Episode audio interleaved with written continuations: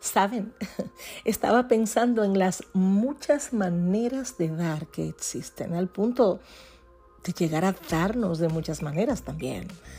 Algunas que nunca ni siquiera llegaríamos a pensar que terminaríamos haciendo. Uf. Se puede dar para compensar a alguien por algo, se puede dar por obediencia. También podemos dar por necesidad o por empatía. Se puede dar por convicción. También se puede dar por pena.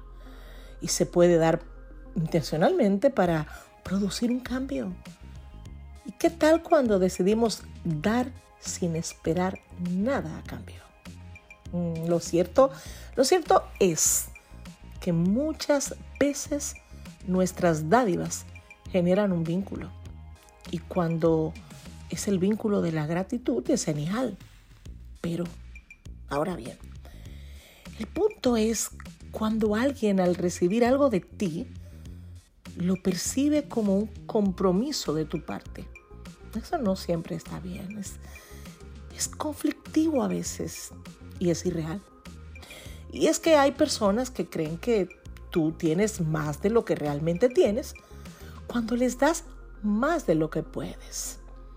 No reconocen tu esfuerzo o tu sacrificio, solo miran el beneficio y hasta te hacen sentir deudor. ¿Te ha pasado? Bueno, pero por eso que no se enfríe tu corazón ni tampoco que humee tu cabeza. Que nadie con ligereza corte la generosidad de tus manos, ni mucho menos que recorte tu franqueza. Tú sabes que no eres lo que das, pero también sabes que al dar, mejora quién eres. Dar no es lo que hacemos, no. Dar es lo que somos. Todos damos primeramente de lo que porta el corazón, así que hay que entenderlo y punto. El hecho de no dar sobras no significa que das de lo que te sobra, pero quien tiene amor de sobra no da porque tiene, siempre tiene porque da.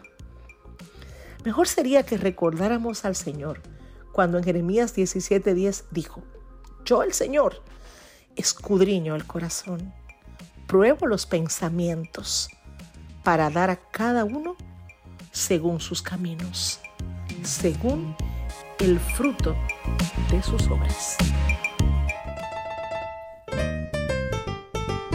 Una taza de fe.